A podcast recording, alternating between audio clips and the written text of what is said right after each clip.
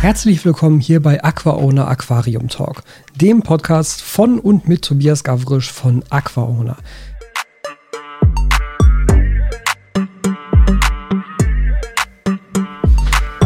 Und ein herzliches Willkommen zur nächsten Podcast-Folge hier bei AquaOwner Aquarium Talk. Wir sind mittlerweile bei Folge 23 und ich glaube insgesamt ja schon bei Folge oh, weiß nicht, 160, 180 oder so, nach der Umbenennung zwischendurch. Ähm, und ich habe wieder ein paar Themen für euch vorbereitet und ich bin diesmal sogar vorbereitet auf den Alltagsprotipp der Woche. Mit zwei Sachen sogar.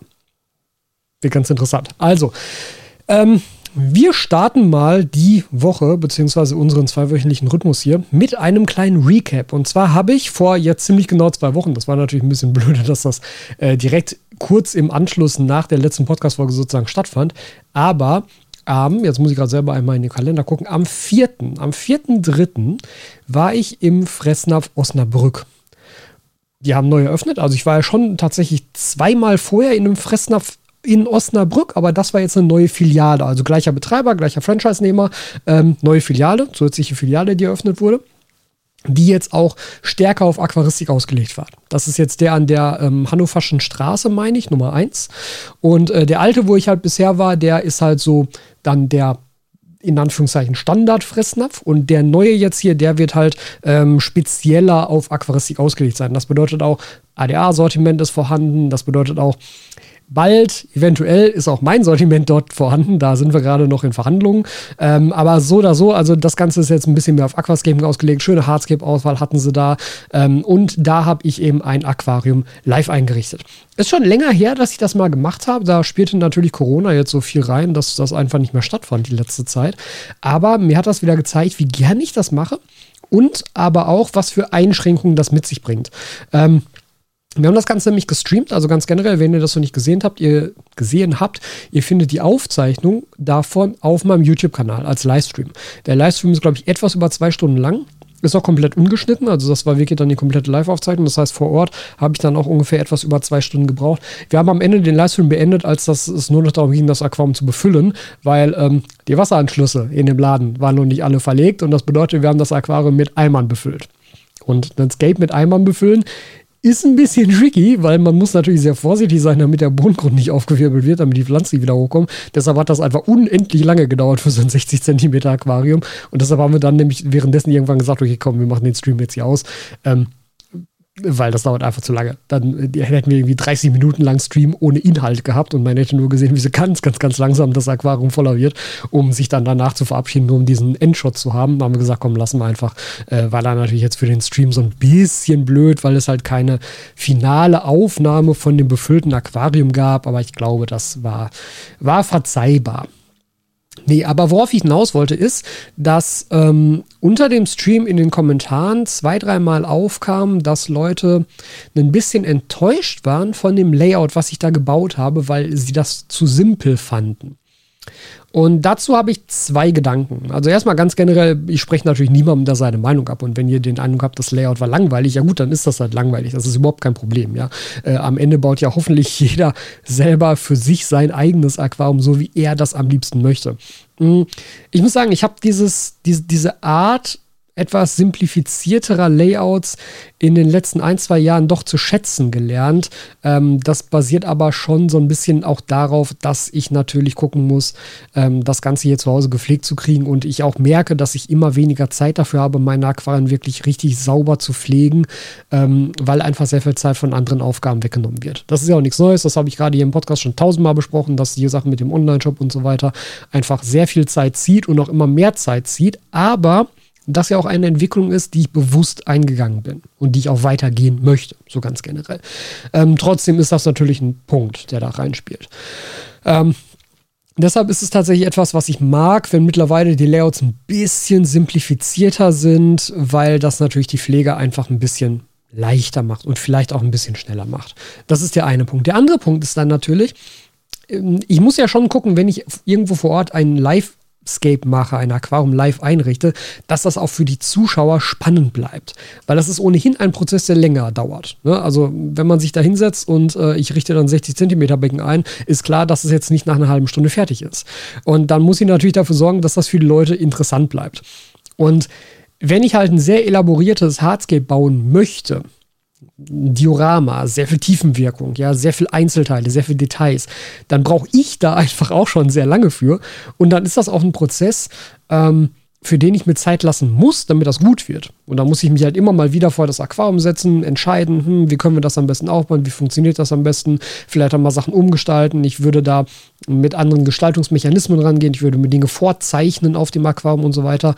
Und das sind einfach Sachen, die live einfach zu lange dauern. Das würde langweilig werden. Das ist der Hauptgrund, warum ich sowas für Livescapes in der Regel nicht mache oder versuche zu vermeiden, sondern da eher auf simplere Layouts zurückgreife, um halt die Basics alle zu erklären, weil ich muss ja davon ausgehen, dass viele, die dort sitzen, auch zum ersten Mal von Aquascaping hören, noch gar nicht wissen, worum es da wirklich geht. Und dann möchte man am Ende aber trotzdem natürlich ein schönes, überzeugendes Ergebnis zeigen. Und dann finde ich, darf es nicht zu aufwendig werden, damit das für alle auch, also damit das allen Ansprüchen gerecht wird sozusagen. Natürlich werde ich damit dann den Leuten nicht gerecht, die jetzt sich jetzt halt ein ähm, krass elaboriertes Scape erhofft haben, aber da muss ich einfach sagen, das kann ich nicht in zwei Stunden aufbauen, das geht nicht. Also wenn ich sowas hier zu Hause mache, auch früher schon gemacht habe mit anderen Layouts, dann sind das Sachen, die sich über Tage hinziehen. Ja, dann wird an dem einen Tag wird sozusagen vorgebaut, am nächsten Tag werden Details gesetzt, am dritten Tag wird nochmal wieder was, was, was verändert und so weiter. Das, ähm, also das in einem Live-Scaping zu machen, das möchte ich einfach nicht, weil ich glaube, dass das nie so wird, wie wie es am Ende hätte sein können, wenn man sich wirklich die Zeit dafür genommen hätte. Und dann versuche ich es auch erst gar nicht. Ich weiß nicht genau, wie nachvollziehbar das ist. Ich hoffe, das ist ein bisschen nachvollziehbar. Aber das einfach nur so mal als Gedanken dazu, warum eben ein recht simples Layout entstanden ist hierbei. Ja, insgesamt war es aber ein tolles Event. Also es waren auch super viele Leute da. Ich glaube, am Ende waren es irgendwie so 50, 60 Leute, die halt vor Ort da saßen. Es war also alles voll. Ähm, plus der Livestream, wo wir, glaube ich, auch nochmal so 300, 400 Leute die ganze Zeit live mit dabei hatten. Das war schon ziemlich cool. Also hat mir Spaß gemacht. Ähm, ich muss noch den Bereich auf meiner Website ergänzen. Ich habe auf aquaona.de einen eigentlichen, also einen eigenen Bereich für äh, Workshops. Da werde ich die ähm, Aufzeichnung auch nochmal verlinken. Das muss ich mir am besten jetzt schon mal aufmachen, damit ich es gleich einfach nicht vergesse. Also wenn ihr jetzt nicht bei mir auf dem Kanal suchen wollt, dann könnt ihr einfach auch auf aquaowner.de gehen und da in der Seitenleiste in der Navigation auf Workshops. Und da werde ich dann nämlich den Workshop einmal verlinken beziehungsweise die Aufzeichnung des Livestreams verlinken, damit ihr da, da euch das Ganze anschauen könnt und ähm, ja, nochmal schauen könnt, was ich da gemacht habe und wie ich das gemacht habe, weil ich glaube, als Stream hat es ganz gut funktioniert. Wir hatten zwei Kameraperspektiven, konnten da die ganze Zeit schön umschalten. Äh, zusätzlich lief noch ein Livestream auf dem Fressnapf Osnabrück-Account auf ähm, Instagram. Ich glaube, der war jetzt nicht so geil besucht, also unter dem Account und unter dem ähm, äh, Fressnapf dazu nachtreten zu wollen. Aber das hat schon gut funktioniert jetzt mit unserem Livestream, den wir gemacht haben. Von daher, ja, soweit, soweit erstmal dazu. Mhm. Was man noch sagen kann zu dem Event war, das ist jetzt, ja, es müsste ja immer noch gelten, genau. Also wenn ihr da, ähm, das, das habe ich im Livestream dann auch ein paar Mal gesagt, wenn ihr irgendwo aus der Nähe kommt, also aus der Nähe von Osnabrück und ihr stattet dem Laden jetzt einen Besuch ab, dann gibt es 20% Rabatt, wenn ihr an der Kasse das Codewort Aqua-Owner sagt. Ähm, das gilt, soweit ich weiß, also sie haben mir vor Ort gesagt, es würde auf das komplette Sortiment gelten. Ich glaube, dass sie eigentlich nur wollen, dass das auf das Aquaristik-Sortiment gilt. Ähm, vielleicht muss man da eventuell vor Ort äh, einmal kurz mit den Leuten sprechen, ob das jetzt nochmal auf alles gilt oder nicht. Aber auf das Aquaristik-Sortiment auf jeden Fall. Und das ist nämlich bis Ende des Monats. Also da habt ihr tatsächlich noch ein bisschen Zeit. Wenn ihr also im Fressnapf Osnabrück vorbeifahren wollt, Hannoversche Straße 1 äh, und an der Kasse Aquaowner sagt, dann gibt es 20% auf euren Aquaristik-Einkauf. Sage ich jetzt einfach mal. So, so viel erstmal dazu. Hm, was ist noch passiert? Also jetzt, jetzt die letzten zwei Wochen waren tatsächlich es war halt super viel zu tun hier im privaten Umfeld so ein bisschen, deshalb bin ich nicht dazu gekommen, viel hier zu machen. Es ging jetzt viel um Business-Entscheidungen wieder, äh, die anstanden, wo ich auch weiterhin mit euch drüber reden möchte. Das nutze ich auch ganz gerne hier im Podcast, um euch da auf den neuesten Stand zu bringen, weil ich weiß, dass es viele von euch auch interessiert. Also ja, klar, ist jetzt kein in dem Sinne rein aquaristischer Content, aber ich weiß, dass es viele von euch interessiert und mir hilft das tatsächlich, wenn ich sozusagen in einem mehr oder weniger öffentlichen Rahmen dann nochmal drüber sprechen kann, auch mich selbst zu reflektieren für diese Entscheidung. Ich finde das tatsächlich selber auch ganz hilfreich. Ähm, bevor wir dazu kommen, machen wir nochmal mit aquaristischen Themen weiter. Ich hatte zuletzt mein 100p ein bisschen umgestaltet. Ich habe nämlich die Vallisneria Nana da rausgeschmissen. Man könnte mir vorwerfen, ich hätte es wissen müssen. Weil das Problem taucht nicht zum ersten Mal auf, ja. Aber ich unterschätze das echt jedes Mal und das ärgert mich so ein bisschen, weil ich mir denke so, warum unterschätzt du das? Weil ich diese Pflanze tatsächlich einfach sehr schön finde und ich mir dann mal denke, oh, die wird so gut aussehen da drin. Und nach vier Wochen merke ich, scheiße, die ist zu schnell. Die wirft zu schnell Ausläufer, zu undurchsichtig, auch unterirdisch, sodass man sie gar nicht erst sieht, bis zu dem Zeitpunkt, wo sie dann oben rauskommen. Dann zieht man sie raus und zieht sich die anderen Pflanzen alle mit hoch. Das ist einfach Mist. Ja, deshalb jetzt auch für mich persönlich aktuelle Entscheidung, nämlich das gleiche Problem, wie warum ich keine klassischen Moose mehr in meinen Aquarien einsetze. Die sind nicht händelbar auf lange Zeit und das ist mit der Vallisneria Nana einfach auch der Fall. Ja, also Vallisneria Nana ab jetzt, ihr habt es jetzt hier einmal öffentlich gehört, ab jetzt werde ich nie wieder Vallisneria Nana in ein Aquarium einsetzen, was ich selber pflegen muss. Wenn andere das pflegen müssen, nicht mehr mein Problem, ja. Aber für mich selber ist diese Pflanze einfach raus, das habe ich jetzt nochmal gelernt, weil selbst mit den wöchentlichen Wasserwechseln, die ich da mache und mit den wöchentlichen Rausschneiden, was ich da mache, tauchen immer wieder Ausläufer mitten in der Gruppe von Stängelpflanzen links und rechts auf oder direkt unter der Krypto, wo du keine Chance hast, dieses Ding da wirklich nachhaltig so komplett rauszuziehen, dass es sich nicht wieder erholen kann und nachwachsen kann. Und deshalb habe ich jetzt gesagt, okay, scheiß drauf, du reißt die jetzt komplett raus. Ja, und das hat natürlich dafür gesorgt, dass gerade im Hintergrund mir eine ganze Menge Bodengrund mit hochgekommen ist. Ich habe da jetzt das Volcano Mineral mit hochgezogen, weil natürlich die Wurzeln, weil das Nerianana bis da unten reingegangen sind und wenn du es rausziehst, kommt das natürlich mit hoch. Das sieht jetzt alles ganz furchtbar aus. Klar, in vier Wochen oder so ist das alles dann auch wieder mit den anderen Pflanzen so zugewachsen, dass das nicht mehr auffällt. Aber es ärgert mich. Es ärgert mich, dass ich selber so dumm war, das nochmal einzusetzen, weil ich hätte es wiss besser wissen müssen. Das ist nervig. Das ist einfach nur nervig. Ähm, und so schön diese Pflanze ist, ich mag sie wirklich. Ich finde, das ist eine schöne Optik. Ja, die hat eine schöne Grünfärbung. Die ist pflegeleicht. Die ist. Die, aber nein. Einfach nein. Also, das machen wir einfach nicht nochmal. Das war kein guter Plan. Ähm, und auch jetzt habe ich beispielsweise gemerkt, also, also wirklich, war da glaube ich über eine Stunde dran und habe diese Pflanze da rausgerupft. Ja, wirklich alles an Einzelheiten geguckt, dass ich vorsichtig rangehe, dass ich alles mit Wurzeln rauskriege, damit da nichts weiter entsteht. Und jetzt habe ich schon wieder gesehen, wenn man durch die Seitenscheibe guckt, durch die linke Seitenscheibe, dass ein so ein Ableger wirklich mitten in dem Pulk aus Rotalahara steht, wo ich einfach nicht rangekommen bin, beziehungsweise die Blätter waren noch so kurz, dass ich sie von oben nicht gesehen habe. Die sind noch nicht raus, ja muss ich jetzt auch einen Moment erstmal wachsen lassen, weil ich so aktuell noch nicht drankomme und dann muss ich den rausziehen und hoffen, dass alle Ableger, die der bis dahin geworfen hat, also alle Ausläufer, dass die mitkommen. Das ist wirklich nervig, sowas im Nachhinein noch zu machen. Und das ist auch der Grund, warum ich am Anfang immer sage oder euch immer rate, entscheidet euch sehr langsam, lasst euch Zeit, macht so eine Besche Entscheidung sehr bewusst, welche Pflanzen ihr einsetzt und wie ihr die einsetzt und wo die genau hin sollen, weil im Nachhinein sowas zu ändern ist immer Mist. Immer. Ich bin jetzt glücklich, dass ich es gemacht habe, ja, aber das hätte nicht sein müssen. Trotzdem. Jetzt ist die auf jeden Fall raus. Jetzt habe ich auch nach hinten hin wieder so ein bisschen mehr Luft. Jetzt sieht man auch die Rückwand wieder ein bisschen durch. Ich meine, ich habe eine beleuchtete Rückwand dahinter, ja, aber wenn Valis Nerenana die komplette Rückwand zubaut, brauche ich auch keine beleuchtete Rückwand. Ich sehe davon dann nichts mehr. Also, ach, ja, alles ein bisschen komisch. Naja, was dann auch passiert ist, und das sehen natürlich alle, die jetzt hier in der Videoversion zuschauen, also entweder auf YouTube oder auf Spotify sich die Videoversion angucken, da hinter mir, das 60p, ist ausgeräumt. Und da steht jetzt schon ein neues Hardscape drin. Klar, ist jetzt ein bisschen unscharf und ähm, schärfer werde ich es euch jetzt auch hier nicht zeigen.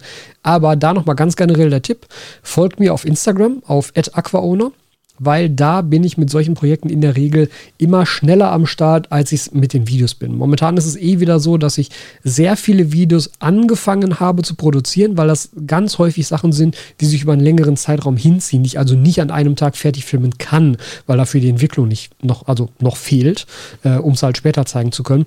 Und das bedeutet, dass jetzt ähm, ich beispielsweise als nächstes Video auf meinem Hauptkanal wird die Roomtour kommen also die erste Quartalstour sozusagen, die aber schon Aquarien zeigt, die schon gar nicht mehr existieren zum jetzigen Zeitpunkt. Ja, also das Video wird erscheint und wird, wird erscheinen und ihr seht da den Zustand vom 60p, aber wie ihr seht, das 60p ist schon nicht mehr, also ist schon ausgeräumt und es ist schon ein neues Layout drin. Das ist jetzt momentan wieder so ein bisschen nervig. Ich meine, das ist für das Video im Endeffekt egal. Aber wenn ihr halt immer auf dem aktuellsten Stand sein wollt, was meine Projekte angeht und was meine Aquarien angeht, dann ist Instagram da wirklich ähm, das Medium der Wahl, weil ich natürlich mit dem Fotobeitrag sehr viel schneller bin, als halt mit einem komplett ausgearbeiteten, geschnittenen ähm, Video, was halt einen längeren Prozess sozusagen abbildet. Ja, Neugestaltung 60p. Erstmal, alle Tiere sind natürlich einfach ins 100p umge umgezogen. Das ist jetzt nicht das große Problem gewesen. Ähm, dann das ganze Becken sozusagen leer gemacht, wie auch immer schon gemacht. Ich habe, äh, Ich hatte überlegt, dass ich nochmal ein eigenes Video mache zum Becken abbauen, habe ich aber im Endeffekt ja auch schon gemacht und deshalb werde ich den Abbau einfach mit reinnehmen in das Video für den Neuaufbau vom 60p, weil dann hat man auch so eine runde Geschichte, so dass eine endet, das andere startet neu. Das finde ich mal ganz nett, wenn das im Video beides zu sehen ist. Ähm, was dabei jetzt vorkam, und das hatte ich ja, in, ich glaube in der letzten Podcast-Folge oder schon davor, weiß nicht mehr genau, angekündigt, war, dass ich hier ein fertiges Hardscape-Set eingesetzt habe. Und zwar diese Hardscape-Sets von Vio. Und in meinem Fall ist das das Hardscape-Set namens Ibon. Ähm, es gibt, ich weiß nicht, sechs, sieben, acht verschiedene, also relativ viele. Die sind immer laut Vio angelehnt an bestimmte Biotope. Ähm, wie realistisch das jetzt ist, mag ich nicht beurteilen. Dafür habe ich mich auch nicht weiter mit den entsprechenden Biotopen beschäftigt, denen das nachgebildet werden soll. Was ich aber nicht erwartet habe, ist, dass das so gut aufeinander abgestimmt ist. Weil bisher, muss ich sagen, war ich Hardscape-Sets immer so ein bisschen skeptisch gegenüber. Denn ehrlich gesagt bestanden bisher Hardscape-Sets einfach aus einer vorausgefertigten Wahl von, also aus einer Vorauswahl von Steinen. Punkt. Das war's. Ja, also ist ja nicht das erste Mal, dass sowas schon mal existiert. Von Aquadeco gab es sowas schon häufiger. Ich glaube, unter der Uli Beta bzw. Oliver Nott Marke gab es solche Hardscape-Sets auch schon mal. Ähm, ich glaube, von AK gibt es sowas auch mittlerweile. Ich weiß nicht genau. Aber das ist alles immer so, ja, hier hast halt äh, eine Auswahl an Steinen zusammen in einem Karton. So. Ja, okay. Hätte ich mir ja auch einfach selber aussuchen können. Ne?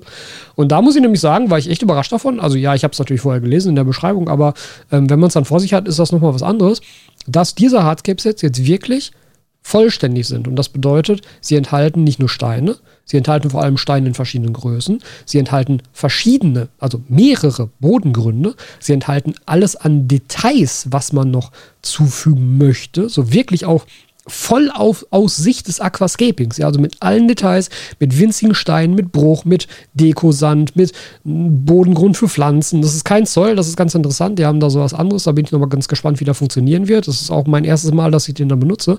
Aber da ist wirklich alles dabei. Also jetzt in dem Set, was ich da benutzt habe, dieses E-Bond-Set, die gibt es übrigens alle schon auf Aquasabi tatsächlich auch. Ähm, da ist jetzt dabei ein Mainstone, also ein ganz großer Stein äh, ein oder zwei, ein, zwei, nee, ich glaube drei. Drei mittelgroße Steine.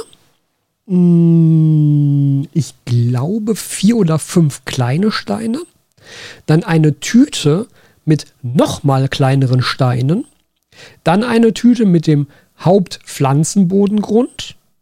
Und dann noch eine weitere Tüte mit einem Gemisch aus Dekosand, Splittern von den Steinen und nochmal kleineren Steinen schon fertig gemixt sozusagen.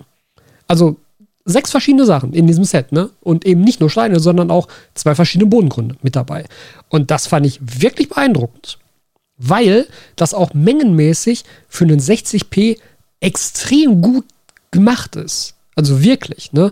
Ähm, das Einzige, was ich sagen muss, und da habe ich tatsächlich auch schon mit dem Importeur drüber gesprochen, weil er mich gefragt hatte, wie sieht es denn mit Feedback aus? Also steinemäßig top, ja wirklich schöne Steine und eine richtig gute Menge.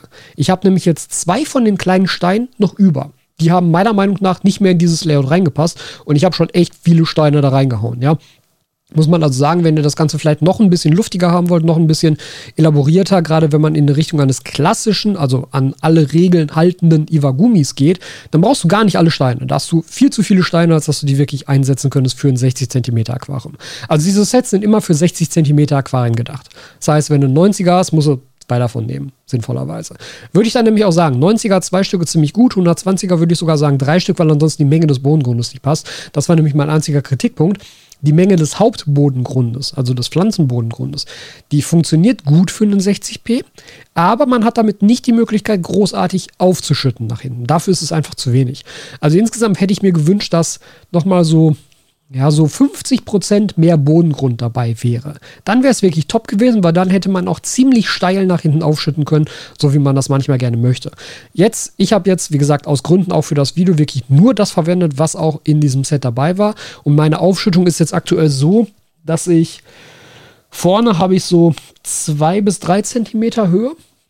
Und hinten habe ich so, muss ich jetzt schätzen, ich würde mal sagen, so acht bis vielleicht acht, neun Zentimeter Höhe. Und das geht schon deutlich mehr. Im vorherigen 60p war es so, dass sie vorne 4 cm hatte, hinten 18 cm. Weil, ne, also mit der Tiefenwirkung und so, da muss man halt diese Aufschüttung haben, damit das sinnvoll funktioniert. Das wäre tatsächlich mein einziger Kritikpunkt. Aber da könnte man auch einfach ganz leicht gegenarbeiten, denn was bei diesem Set jetzt fehlt, ist der klassische poröse Unterbau, den ich ja immer gerne verwende. Wie gesagt, ich habe ihn jetzt auch da nicht verwendet, weil ich wirklich einmal gucken will, wie funktioniert das komplette Set, wenn du nichts anderes machst, wenn du nur dieses Set kaufst. Aber wenn ich das jetzt noch kombinieren würde mit Volcano Mineral, dann wäre das überhaupt gar kein Problem. Ja, dann kommt hinten einfach noch so ein bisschen Volcano Mineral drunter, um das Ganze hochzuziehen, um da halt eine stärkere Steigung einbauen zu können. Und dann ist auch die Menge des normalen Bodengrundes wirklich super gut geeignet. Also das hat unerwartet gut funktioniert. Da war ich wirklich begeistert von und es freut mich, dass sich jemand offensichtlich mal Gedanken darüber gemacht hat, was alles zu so einem Hardscape-Set, zu so einem Komplettset, wenn man es schon so nennt, dazugehört und worauf Leute, worauf Aquascaper Wert legen. Fand ich sehr, sehr, sehr gut. Ich werde das Ganze jetzt wahrscheinlich noch so eine Woche stehen lassen, weil tatsächlich ähm, es ist auch das erste Mal, dass ich mit dieser Art Steine arbeite und ich will mir dann noch so ein bisschen Zeit lassen, ob ich nicht vielleicht nach ein, zwei Tagen denke, ah, okay, da müsste man vielleicht auch noch mal was verändern, um das Layout wirklich so stehen zu lassen. Mhm. Und danach kümmere ich mich dann um die Bepflanzung. Die Bepflanzung wird sehr zurückhaltend werden. Ähm, ich komme deshalb tatsächlich da drauf, weil das dann so ähnlich werden wird wie auf dem Livescaping-Event tatsächlich, weil auch ähnliche Pflanzen eingesetzt werden. Also es wird sehr zurückhaltend werden. Es wird ausschließlich grün werden. Ich werde keinerlei rote Pflanzen einsetzen, weil ich mich ja dazu entschieden habe, das Ganze aufzubauen in einem Full ADA Setup. Deshalb, ich habe auch wieder die ADA Aquasky RGB über das Aquarium gehängt, weil ich sie einfach schön finde. Ja, nicht, weil ich denke, dass das die geilste Lampe ever ist, sondern weil ich sie einfach schön finde. Und wir haben ja alle bereits gelernt aus meinen Videos, die Aquasky RGB ist ziemlich grünlastig. Das heißt, grüne Pflanzen sehen darunter fantastisch aus. Rote Pflanzen sehen darunter so mäh aus. Ja, also machen wir das Ganze dann auch wirklich klassisch, ganz, ganz klassisch ADA Nature Aquarium Style. Ausschließlich grüne Pflanzen, sehr zurückhaltende Bepflanzung, nicht viele verschiedene Pflanzen, aber ausschließlich grün. Dazu die sehr dunklen Steine, die da mit dabei sind, wird mega Kontrast werden. Das unter der Aquasky RGB top. Ja, also es wird, ich, ich freue mich jetzt schon darauf, wie das am Ende aussehen wird, weil ich glaube, dass das Bild, was ich davon im Kopf habe, dass ich das exakt so treffen kann. Und da freue ich mich drauf. Da bin ich immer, also es macht mir Spaß, wenn ich weiß, dass die Idee, die ich habe, auch genauso umzusetzen ist und am Ende auch genauso werden wird. Da, ähm, ja, freue ich mich mal drüber. Das wird gut werden. Das wird auf jeden Fall gut werden. Werden mehrere Videos werden, denke ich. Also ein Video werden wir machen, wie gesagt, Abbau des vorherigen Aquariums plus Hardscape-Aufbau jetzt. Und dann ein zweites Video für die Bepflanzung und dann natürlich die klassischen Updates, die es auch immer von gab. Das ist so ein bisschen der Plan. So, ähm, kommen wir mal rüber in den Business-Part, was da jetzt so ansteht. Und da stehen tatsächlich zwei Hauptänderungen an. Die erste Änderung, die habe ich auch schon auf Instagram einmal gezeigt gehabt, ist tatsächlich, dass ich für meine Schläuche, also für die Silikonschläuche, nochmal eine andere Verpackung jetzt gewählt habe. Ähm, da war es ja so, dass ich mir am Anfang gedacht habe, es wäre doch eigentlich schön, so einen Schlauch in so einem netten Karton verpackt zu haben. Einerseits kann man den gut in Regale stapeln, so, ne? Also auch so aus Shop-Sicht ist das ja vielleicht gar nicht so doof. Und andererseits ist es aber eine Verpackung, die andere Schläuche nicht haben. Und das macht es natürlich zu einem gewissen Alleinstellungsmerkmal äh, und sorgt vielleicht für einen höheren Wiedererkennungswert. So zumindest die Idee am Anfang. Ähm, stellt sich raus, Shops wollen nicht Dinge stapeln, sondern Shops wollen am liebsten Dinge aufhängen. Habe ich dann auch so als Feedback hinterher erst bekommen, ja. Weil Dinge stapeln irgendwie mehr, äh, also frisst halt einfach mehr Volumen, mehr Platz, als Dinge irgendwo aufzuhängen. Gut, erster Punkt. Äh, zweiter Punkt, mh, mm, die Kartons für so Schläuche müssen relativ groß werden, wenn ich nicht will, dass die Schläuche knicken. Und das ist zum Beispiel etwas, was wir jetzt gerade haben. Ja, also für die 12-16er Schläuche passt das sehr gut von den Kartongrößen. Da kann man den reinrollen, ohne dass er knickt. Bei den 16-21er Schläuchen ist es so, der Karton ist größer als der der 12-16er, muss er eh sein, aber trotzdem nicht groß genug, um den Schlauch nicht knickfrei da reinzulegen. Jetzt möchte ich ganz, ganz, ganz klar betonen, das ist für diese Silikonschläuche überhaupt gar kein Problem. Ja? Also wenn ihr einen 1621er Schlauch von mir kauft, dann bekommt ihr den in einer Kiste und ihr öffnet diese Kiste und sehr wahrscheinlich hat dieser Schlauch mehrere Knicke. Weil er einfach so eng da reingerollt werden muss. Aber das ist für das Material vollkommen unerheblich. Wirklich, vollkommen unerheblich. Ihr rollt den Schlauch danach aus, drückt vielleicht einmal mit dem Finger auf diesen Knick drauf und danach taucht er nie wieder auf. Ja, also das ist wirklich gar kein Problem. Das Material ist darauf ausgelegt, dass das kein Problem ist. Eben anders als bisherige PVC-Schläuche beispielsweise. Das ist ja auch eins der Merkmale tatsächlich. Trotzdem kann ich natürlich verstehen, dass das im ersten Moment blöde rüberkommt. Ja, dann macht man sowas schon, dann hat man da schon irgendwie eine spezielle Verpackung, macht das Ding auf, knicke. So, hm, Hm, ja, okay. Also selbst wenn man jetzt weiß, dass das für das Material egal ist, aber es sieht ja trotzdem nicht so richtig wertig aus. Und dann eben plus das zusätzliche Feedback von den ganzen Shops, die gesagt haben, so, ja, wir würden die Sachen aber eigentlich lieber gerne aufhängen wollen. Hat dann dazu geführt, dass ich gesagt habe, gut, dann machen wir eben doch die gleiche Schlauchverpackung wie alle anderen auch, weil offensichtlich äh, macht das ja Sinn, das so zu tun. Und deshalb wird es jetzt also demnächst meine Schläuche mit einer ja, also offen geben, ohne Kartonumverpackung, mit einer Art Papierlasche, äh, wo dann halt so ein Euroloch drin ist, ähm, um das Ganze halt aufhängen zu können. Eben genau das gleiche, was ihr beispielsweise auch bekommt, wenn ihr Schläuche von Giros kauft, wenn ihr Schläuche von ADA kauft. Ne? Genau gleiches Design, genau gleiche Variante.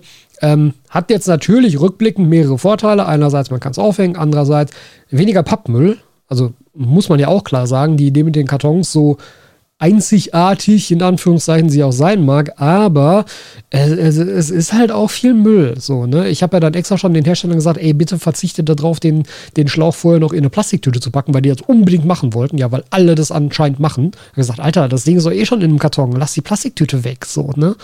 Ähm, aber trotzdem ist natürlich, ja, war halt viel Pappe. So, ne? Das fällt weg. Man kann das Ganze aufhängen. Es gibt jetzt auch nur noch eine Verpackung für beide Schlaucharten. Dann ist einfach so ein kleines Kästchen drauf, wo dann angekreuzt wird, hier handelt es sich um den Schlauch, hier handelt es sich um den Schlauch. Das heißt, ich muss keine zwei verschiedenen Kartons bedrucken lassen, nicht zwei verschiedene Kartongrößen überhaupt erstmal anschaffen, um sie bedrucken zu lassen. Das hat natürlich auch logistisch viele, viele Vorteile. Und am Ende wird es billiger, weil es leichter ist. Ja, weil ich also, also der Schlauch an sich wird nicht billiger dadurch, aber das Drucken der Verpackung wird halt ein bisschen billiger. Jetzt muss man fairerweise sagen, das bewegt sich im Cent-Bereich pro Verpackung. Also ich glaube, ich spare jetzt, äh, ich hatte es ausgerechnet. Ich meine, vorher die Kartons lägen bei 77 Cent und jetzt liegt es, glaube ich, bei 58 Cent, irgendwie sowas. Also irgendwie so, ne? Also irgendwie so, so 10, 20 Cent, die ich jetzt halt spare pro, pro Verpackung.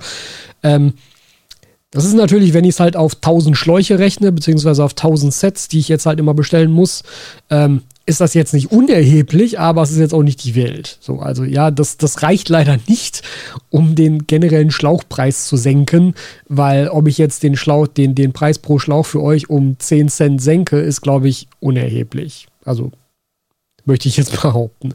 Nur für mich in der Großbestellung macht es dann natürlich trotzdem einen kleinen Unterschied. Das ist halt zumindest schon mal so ungefähr, dass man damit halt ähm, ja ein bisschen was von den Frachtkosten beispielsweise zurückkriegt. Ja. So, das ist die eine Sache.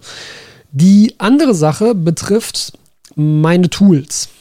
Und zwar ist es bisher ja so, das habe ich auch garantiert am Anfang so erklärt, dass ja ähm, ich meine Tools über Liquid Nature beziehe.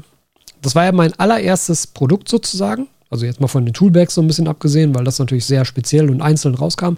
Aber die Tools waren ja das allererste Produkt. Und zu dem Zeitpunkt habe ich eben dieses Joint Venture mit Liquid Nature gemacht, äh, mit dem Stefan, dass die gesagt haben, pass auf, wir haben hier diese Tools. Wir finden die gut. Guck die dir doch mal an. Möchtest du die nicht einfach unter der AquaOwner Marke verkaufen? Wir sind dann sozusagen dein Großhändler. Du beziehst sie von uns und kannst sie dann selber weiterverkaufen. Und wenn andere Shops die Tools ebenfalls haben möchten, dann bestellen die die eben auch direkt bei Liquid Nature. Und zu dem Zeitpunkt, wo ich das gemacht habe, war das die richtige Entscheidung, weil ich halt einerseits nicht das Kapital hatte, um das alles selber zu finanzieren und mir selber halt in ein Lager zu legen. Und andererseits, weil ich ja auch noch gar nicht die Infrastruktur hatte, um beispielsweise Großhandelsbestellungen anzunehmen. Ja, also zu dem Zeitpunkt war das sehr, sehr gut und ich habe mich sehr darüber gefreut, dass mir Stefan das angeboten hat und das war eine tolle Möglichkeit, auch meine Marke überhaupt erstmal so ein bisschen in Gang zu kriegen. Jetzt hat sich natürlich in den letzten zwei Jahren da viel getan. Und mittlerweile ist es so, dass ich einerseits das Kapital habe, um sowas anzuschaffen in größeren Mengen und andererseits auch die Lagermöglichkeiten habe und die Infrastruktur, um Großhandelsbestellungen abzuwickeln. Denn das tue ich ja mittlerweile. Ja, sonst würden ja meine Produkte nicht beispielsweise bei Aquasabi auch zu finden sein. Das heißt, ich beliefere ja auch bereits den Großhandel. Und wie am Anfang auch schon gesagt, äh, der Fressnapf in Osnabrück wird dann eventuell die Sachen auch bald aufnehmen und dann kriege ich von denen natürlich auch Händlerbestellungen und beliefere die dann entsprechend auch. So, das hat jetzt leider zur Folge gehabt, dass einerseits die Tools für den Großhandel relativ unattraktiv waren, weil eben ein Händler, der meine Produkte listen wollte, musste jetzt immer zwei Bestellungen machen. Eine bei mir für alles, was ich selber verkaufe und vermarkte und einmal bei Liquid Nature für die zusätzlichen Tools. Und das hat leider dafür gesorgt, dass viele Händler die Tools nicht mit aufgenommen haben, die aber mein sonstiges Sortiment haben. Beispielsweise Aquasabi. Aquasabi hat mein komplettes Sortiment, bis auf die Tools. Ja, weil es halt aus Händlersicht auch ein bisschen blöde ist, sowas separat bestellen zu müssen, vor allem wenn es dann halt noch aus dem Ausland kommt. Das ist natürlich ein weiteres Problem, dass Liquid Nature in Österreich sitzt, was nämlich die Versandkosten relativ hoch macht. Ja, also wenn ich halt hier aus Deutschland an Aquasabi versende, ist das weitaus billiger, als wenn Liquid Nature aus Österreich an Aquasabi versendet. Muss man ja auch einfach so sehen. Und deshalb ähm, bin ich jetzt vor, ja, vor, vor ein paar Wochen, im Endeffekt so mit Jahresanfang, war mir relativ klar, dass wir das dieses Jahr mal angehen werden. Ähm, Gehe ich also jetzt aktuell an, da den Umschwung zu machen hinzu, ich lasse halt alle Tools für mich auch selber fertigen und mache das nicht mehr über Liquid Nature. Ich habe da mit Stefan auch schon drüber gesprochen und das ist natürlich alles überhaupt gar kein Problem. Ja, also das ist überhaupt kein böses Blut oder irgendwas. Es ist halt eine reine Business-Entscheidung. Und Stefan war der Erste, der mir gesagt hat, ey, ich finde es total gut, dass du diesen Schritt jetzt gehst, ähm, weil es einfach auch für dich nur Vorteile haben wird. Also da auch nochmal vielen, vielen Dank an Stefan für die Unterstützung, die ich da im Vorfeld immer von dir bekommen habe und auch dafür, wie du diese Entscheidung jetzt aufgenommen hast. Mhm das ist jetzt halt ein längerer Prozess, weil einerseits sind natürlich noch die Tools, wie sie jetzt bisher sind, bei Liquid Nature in höherer Stückzahl vorhanden. Da habe ich eben auch schon gesagt, pass auf, äh, je nachdem, wie ihr das jetzt handhaben wollt, also weil Liquid Nature will ja natürlich dann auch weiterhin Tools im Angebot haben und da ist jetzt eben die Frage, das müssen die Jungs jetzt halt für sich entscheiden, ob sie sozusagen die Tools weiterverkaufen, aber ohne mein Branding oder ob sie halt nochmal einen neuen Satz Tools für sich jetzt einfach machen. Das wird sich einfach zeigen, das ist deren Entscheidung.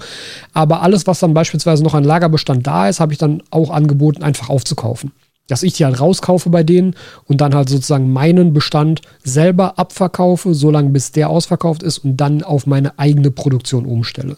Und ich habe jetzt ähm, gestern, vorgestern, die ersten Samples bekommen von meinem neuen Lieferanten und die sehen alle, oder die, die ich haben wollte, sehen gut aus. Sie haben mir noch mehr dazu geschickt von anderen Tools, die ich aber alle so ein bisschen nutzlos finde. Also ich will jetzt auch nicht irgendwie unendlich viele Tools anbieten, wenn ich denke, dass das niemand braucht, sondern wir bleiben einfach bei dem Sortiment, wie es jetzt im Endeffekt auch ist. Ne? Also da wird sich nicht groß was ändern.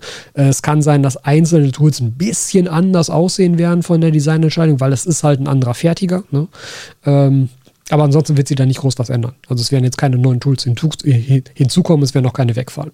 Aber da will ich natürlich eben auch ganz offen und transparent mit euch sein, dass da irgendwann eben leichte Änderungen in den Tools zu sehen sein werden. Das werde ich dann aber auch nochmal entsprechend bekannt geben.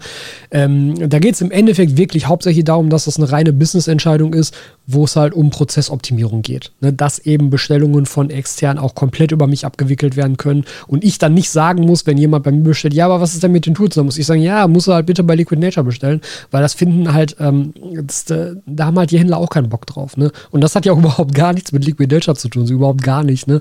Aber das ist halt immer blöd, wenn du halt ein Sortiment haben willst und dafür dann an verschiedenen Stellen bestellen müsstest. Da, da habt ihr ja auch, also hättet ihr ja auch keinen Bock drauf, wenn ihr jetzt, keine Ahnung, ihr wollt irgendwas bei Amazon bestellen, ja, und bestellt das und dann sagt euch Amazon auf einmal so, ja, aber für, für das Produkt, was du da noch haben wolltest, da musst du bitte jetzt noch mal zu eBay rübergehen und das bei denen bestellen.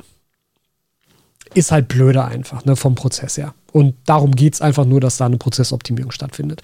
Es wird dadurch nichts teurer werden. Ja, also Preise werden sich auch nicht ändern, da müsst ihr keine Sorgen haben oder so, das bleibt alles beim Alten. Ähm, die Verpackung der Tools wird sich wahrscheinlich ändern, weil die passe ich dann eben an, an das bisherige Design, was ich jetzt für alles andere auch übernommen habe. Also da wird es dann wieder dieses blau-rote Bild geben mit der ähm, äh, Rotala macrandra, die da drauf ist als Pflanze und eben mit dem Schriftzug, den ich da sonst schon immer benutzt habe, also der jetzt auch auf den neuen Schlauchverpackungen beispielsweise drauf ist, der auf den Verpackungen der Diffusoren drauf ist, der auf den Verpackungen der ähm, von mir selbst jetzt ja schon produzierten Tools drauf ist, also Nano Cleaner, Hardscape Brush, Cut Grip Tool. Ähm, und dann bekommen eben alle anderen Tools auch dieses Verpackungsdesign, damit das wieder schön einheitlich ist. Das ist also im Endeffekt das Einzige, was sich ändern wird. Das wird auch noch relativ lange dauern. Also ich habe jetzt tatsächlich die erste Bestellung für die Scheren aufgegeben. Pinzetten folgen noch, weil Pinzetten haben eine andere Mindestbestellmenge. Fragt mich nicht warum, ja, aber von den Pinzetten wollten sie einfach, dass ich mindestens immer 200 Stück pro Sache abnehme. Bei den Scheren war es okay, dass ich nur 100 Stück pro Sache abnehme. Whatever, ja, also manchmal ist das auch einfach völlig undurchsichtig und dann kannst du halt nur sagen so, pff, ja okay, machen wir dann halt so. Gucken wir jetzt mal. Wie gesagt, Scheren sind jetzt erstmal bestellt, Pinzetten noch nicht. Ähm, aber da eben noch ein vorhandener Restbestand da ist von den bisherigen Tools, wird es eben auch noch, ich vermute mal so bis Mitte des Jahres bestimmt dauern, bis dann diese Umstellung auch wirklich stattfindet. Ich wollte das nur jetzt einmal ansprechen, weil das halt jetzt gerade, gerade auch in der vergangenen Woche so das Hauptaugenmerk für mich war, dass man diese Umstellung jetzt in die Wege leitet, weil da ja auch einfach eine ganze, ganze, ganze Menge dranhängt. Ich muss dann ja diese neuen Tools auch erstmal registrieren, die brauchen neue EA-Nummern und sowas. Also das ist ja nicht, das, das ist ja nichts, was du halt so in zwei Stunden mal eben umschmeißt. Ne? Ja, das ist auf jeden Fall das, was mich diese Zeit so ein bisschen rumgetrieben hat. Und jetzt kommen wir mal zum Alltagsprotipp der Woche, beziehungsweise zu den zwei Alltagsprotipps der Woche. Der erste ist nämlich, und das werdet ihr vermutlich überhaupt nicht wahrnehmen jetzt, aber der erste ist, ab und zu mal zum Friseur gehen. Beziehungsweise sich ab und zu mal die Haare schneiden lassen. Ich habe mir nämlich die Haare schneiden lassen. Und zwar fast 15 Zentimeter, die da abgegangen sind. Ja, also fast 15 Zentimeter weniger. Wie gesagt, sieht man überhaupt nicht, weil man mein Haar, meine Haarenden jetzt auch auf dem Videobild wahrscheinlich gar nicht sehen wird. Aber äh, für die Haargesundheit sehr nützlich, gerade bei langen Haaren ab und zu mal Spitzen schneiden. Ja, und Spitzen schneiden bedeutete bei mir halt so 15 Zentimeter mussten weg, weil da drunter war halt nicht mehr so schön. So, das ist der erste Tipp. Der, also, müsst ihr nicht so ernst nehmen. Zweiter Tipp. Mh, mm, etwas ausführlicheres und zwar Balkon-Solaranlagen. Ich habe da schon mal in einer eigenen Podcast-Folge drüber gesprochen, dass ich euch erzählt habe, dass ich ja hier schon seit längerem eine Balkon-Solaranlage habe, also so eine Anlage, die ihr halt ähm, einfach an euren Balkon dranhängen könnt und in die Steckdose steckt und die dann sozusagen die Grundlast eurer Wohnung decken kann. Es gibt das Ganze mittlerweile auch noch mit Batteriezwischenspeicher. Für mich persönlich ist das uninteressant, weil die Grundlast hier in dieser Wohnung alleine durch die Aquarien so hoch ist, dass selbst eine voll ausgelastete Balkonsolaranlage mit maximaler Leistung die nicht decken würde. Deshalb brauche ich auch keinen Speicher, weil alles, was ich reinziehe, kriege ich sofort verbraucht. Was das aber halt tut, ist, euer Stromzähler läuft dadurch einfach schlicht und ergreifend langsamer.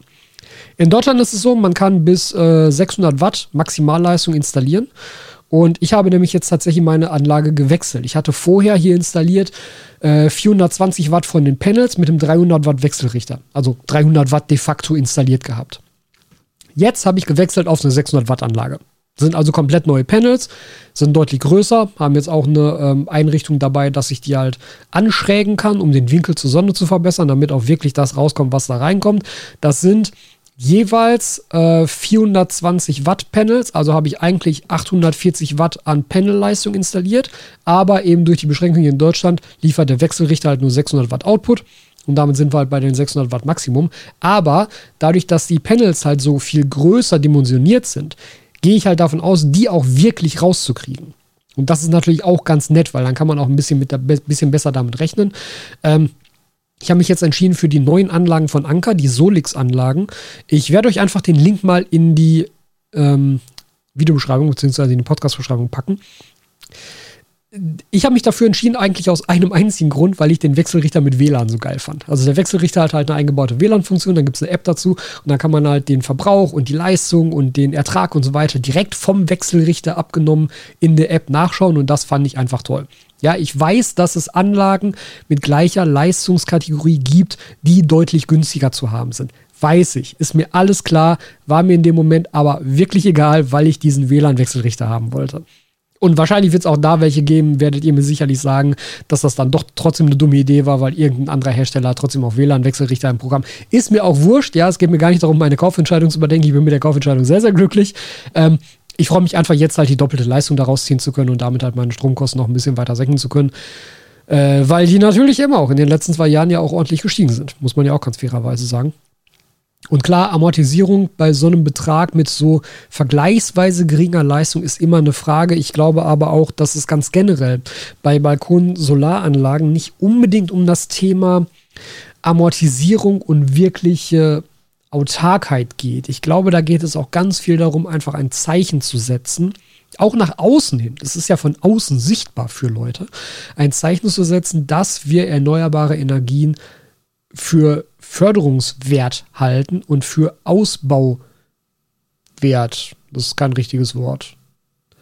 Wir halten erneuerbare Energien für sinnvoll, sie weiter auszubauen. So, das, war immer noch kein guter Satz. Aber so ungefähr, ihr wisst, was ich meine, ja? Also ich möchte damit zeigen, dass ich erneuerbare Energien sehr unterstützenswert finde und dass ich es sinnvoll finde, dass wir weiter in erneuerbare Energien investieren und dass ich es eine tolle Möglichkeit finde, dass selbst Mieter selbst in Mietswohnungen, solange man einen kleinen Balkon hat, die Möglichkeit bekommen, dezentral ihren eigenen Strom zu erzeugen. Selbst wenn es nicht viel ist, aber ein bisschen zumindest dazu beizutragen, dass wir unabhängiger werden von fossilen Energieträgern. Und da geht es mir überhaupt nicht um irgendwelche aktuellen politischen Lagen, sondern wirklich ausschließlich um den Gedanken Unabhängigkeit von fossilen endlichen Energieträgern. Das ist etwas, was mir persönlich sehr wichtig ist, schon immer sehr wichtig war und wo ich schon immer gerne vorne mit dabei war, selbst wenn das etwas ist, was sich vielleicht aus rein wirtschaftlicher Sicht noch nicht unbedingt lohnt.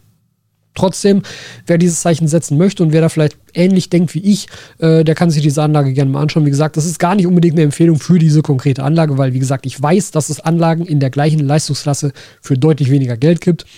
Aber ich bin gleichzeitig auch Spielkind und ich mag WLAN-Geschichten. Ja, ich finde es toll, wenn dieser Wechselrichter WLAN hat. Ist einfach so. Ist halt einfach so. Ja, das ist also der Alltagsprotipp der Woche, dass man sich, wenn man einen Balkon hat, vielleicht wirklich mal den Gedanken darüber machen könnte, so eine Balkon-Solaranlage anzuschaffen und zu installieren, um einfach ein bisschen von seiner eigenen Grundlast in der Wohnung decken zu können. Dann natürlich auch in einem Haus, wenn man nicht unbedingt eine Solaranlage direkt aufs Dach schnallen möchte. Ja, damit sind wir eigentlich auch themenmäßig durch für diese Woche. Das ist eigentlich auch eine ganz schöne Folge, glaube ich, wieder geworden. Und damit sehen und hören wir uns in der nächsten Folge wieder. Wieder in zwei Wochen. Ansonsten natürlich weiterhin die Videos auf Aquaona weiterverfolgen. Haut rein, macht euch noch ein schönes Wochenende. Wir sehen uns demnächst wieder. Vielen Dank, dass du dir diese Folge wieder bis zum Schluss angehört hast. Es macht mich sehr, sehr glücklich, wenn ich meine Inhalte hier so lange fesseln kann. Jetzt gibt es noch zwei wichtige Sachen. Und zwar einmal würde ich mich sehr freuen, wenn du diesen Podcast bewertest, vor allem auf Apple Podcasts. Wenn du da also unterwegs bist, dann hinterlass dem Podcast auch eine Bewertung. Auf Spotify geht das mittlerweile auch. Das ist einfach super, super wichtig, um den Podcast bekannter zu machen und um anderen Leuten zu zeigen, dass das in euren Augen ein guter Podcast ist. Die zweite Sache ist, wenn ihr diesen Podcast unterstützen möchtet, dann empfehle ich euch sehr, die Mitgliedschaft auf dem zum Podcast gehörenden YouTube-Kanal. Der YouTube-Kanal heißt auch einfach Aquaowner Aquarium Talk und da könnt ihr eine Mitgliedschaft abschließen, bei der ihr monatlich einen winzig kleinen Betrag an mich sozusagen spendet für die Arbeit, die dieser Podcast hier jede Woche macht. Das unterstützt mich sehr und das hilft mir sehr bei der Aufrechterhaltung dieser Arbeit und ich würde mich super, super, super darüber freuen, wenn einige von euch das in Erwägung ziehen würden. Und jetzt sage ich bis zur nächsten Folge.